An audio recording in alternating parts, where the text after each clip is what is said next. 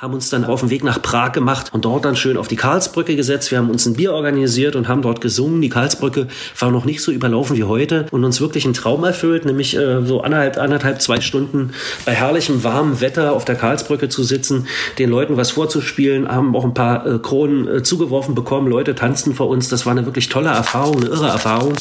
Sommer in Berlin,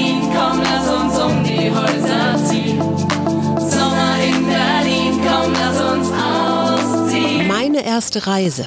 Promis berichten, wie das war. Das erste Mal ganz alleine in der Welt. Ohne Eltern, ohne Lehrer, ohne Aufpasser. Meine erste Reise. Das Sommerspezial des Mutmach-Podcasts von Funke. Ja, und heute mal wieder eine ostdeutsche Perspektive. Wer ihn nicht kennt und nie drin gefahren ist, der Trabi Kombi, ja, man kann angeblich sogar drin schlafen, ist ein ganz besonderes Auto. Das ist so wie so ein Mercedes oder Passat-Kombi einfach, naja, so ein Esel kriegt man alles überall mit hin transportiert, super genügsam. In so einem Trabi Kombi ist Klaus Lederer.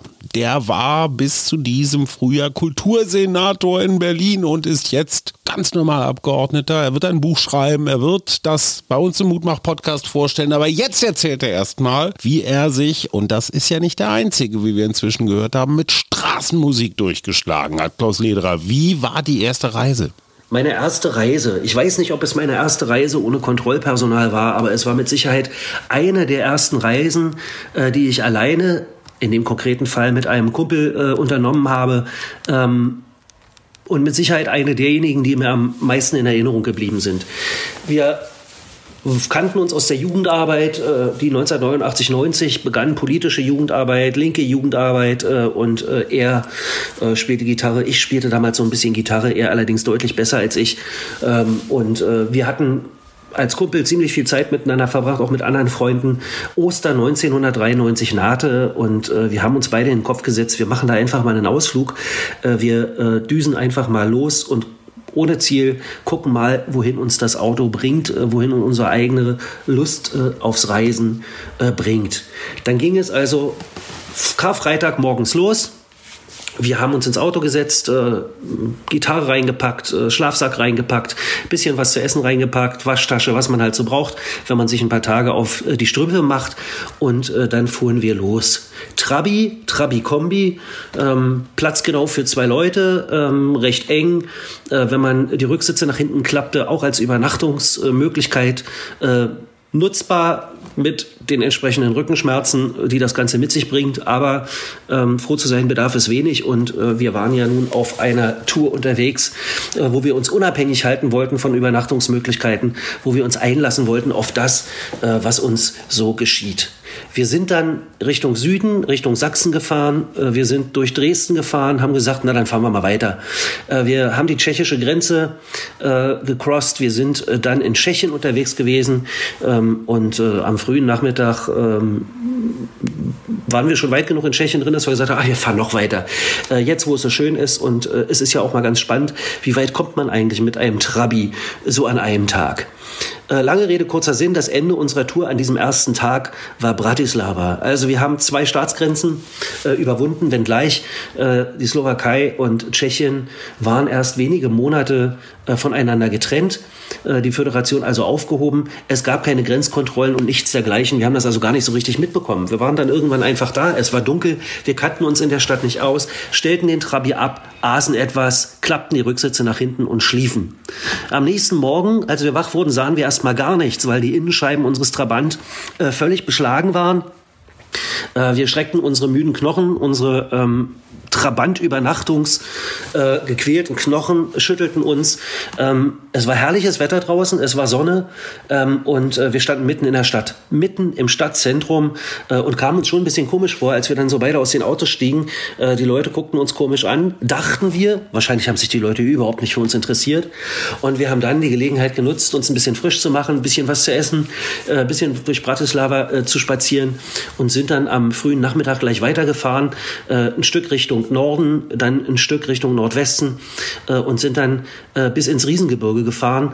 Äh, das war dann also der äh, der Sonnabend und landeten dann am späten Abend äh, bei klirrender Kälte in einiger Höhe im, im Riesengebirge in einer Kneipe. Im Nachhinein erinnert mich das, was wir in der Kneipe erlebt haben, absolut an äh, das äh, Lied äh, von Gerhard Gundermann, in dem die schöne Se Textzeile ähm, äh, zu hören ist. Hier lässt man Fremde nicht gerne parken, es sei denn, sie geben einen aus. Also wir haben mit Händen und Füßen, mit Kneipenpersonal und den Ortsansässigen dort kommuniziert ähm, und äh, konnten ja kein Tschechisch. Ähm, sie taten zumindest so, als ob sie auch kein Deutsch können.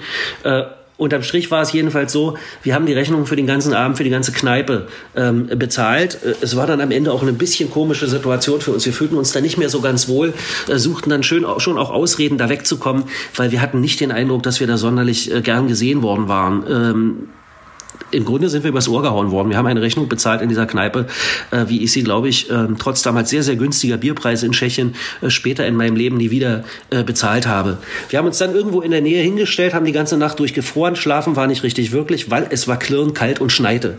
Das ist die abgefahrene Zeit. Äh, denn du kannst um Ostern äh, durchaus wenige Kilometer ähm, äh, von total warmer Ecke ähm, ziemlich kaltes Wetter haben und du kannst Schnee haben. Wir haben diese Übernachtung mehr schlecht als recht hinter uns gebracht, haben uns dann morgen wieder auf die Tour gemacht und sind dann äh, aus dem Riesengebirge raus äh, durch die Ebene bis nach Karlovy Vary gefahren, äh, haben dann in Karlovy Vary äh, den Nachmittag verbracht. Äh, und das war total irre. Während wir morgens dick eingemummelt im Auto saßen und freuen, äh, saßen wir dann am Nachmittag plötzlich nur noch im T-Shirt mit runtergekurbelten äh, Fenstern äh, in dem Trabi. Es war wirklich ganz, ganz herrlich, so die ersten Sommerzüge, wie man das manchmal aus dem Urlaub so kennt. In Karlovy Vary haben wir kurz Zeit gemacht, sind ein bisschen halt gemacht, sind ein bisschen rumgelaufen, haben uns dann abends äh, oder am späten Nachmittag auf den Weg nach Prag gemacht und dort dann schön auf die Karlsbrücke gesetzt. Wir haben uns ein Bier organisiert und haben dort gesungen. Die Karlsbrücke war noch nicht so überlaufen wie heute und uns wirklich einen Traum erfüllt, nämlich äh, so anderthalb, anderthalb, zwei Stunden bei herrlichem warmem Wetter auf der Karlsbrücke zu sitzen, den Leuten was vorzuspielen, haben auch ein paar äh, Kronen äh, zugeworfen bekommen, Leute tanzten vor uns, das war eine wirklich tolle Erfahrung, eine irre Erfahrung, äh, die ich nie vergesse, haben dann äh, in Prag äh, auch übernachtet, uns am nächsten Morgen dann das ganze Stück von Prag wieder zurück nach Berlin gefahren.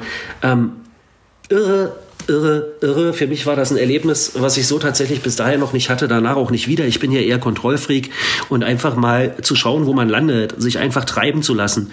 Ähm, sich keine großen Gedanken zu machen und äh, sich auch vor allem äh, keine Sorgen zu machen darum, wo man unterkommt äh, oder wo man was zu essen herbekommt, ähm, war eine irre für mich damals äh, Erfahrung. Ähm, das einzig Negative an dem Ganzen, wir haben es, glaube ich, einmal geschafft, äh, irgendwo dann auch mal an der Tankstelle eine Dusche benutzen zu können. Es war schon sehr Camping. Ja, ganz vielen Dank. Lieber Klaus Lederer, was ich noch gar nicht erwähnt habe, der Tipp kam tatsächlich vom Kultursenator, als er es noch war. Guck den Film Gundermann, wenn du was über die DDR verstehen willst. Und ich als gelernter Wessi habe nur wirklich wenig, wenig Ahnung und Erfahrung, bin extrem dankbar für Menschen wie Klaus Lederer oder auch für Anne Rabe, die neulich bei uns ihren neuen Roman vorgestellt hat über die 90er Jahre, wie sie sagt, die Baseballschlägerjahre ähm, in den neuen Ländern und was da alles so los war und was da für Energien aus allen möglichen Richtungen zusammenfließen. Davon haben wir Wessis, sorry for being ignorant, aber haben dafür einfach nicht so richtig viel Verständnis. Und ich bin immer extrem dankbar über solche Geschichten, wo ich lerne, dass man auch eine Nacht im Trabi-Kombi überleben kann. Morgen hören wir meine Chefin, die Verlegerin der Funke Mediengruppe, Julia Becker. Mal sehen, was die zu erzählen hat. Bis dahin und viel Spaß.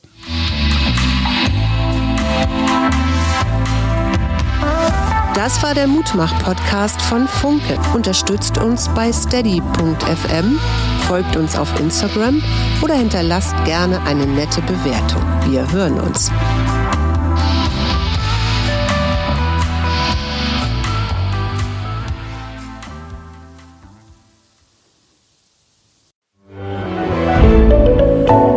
Podcast von Funke.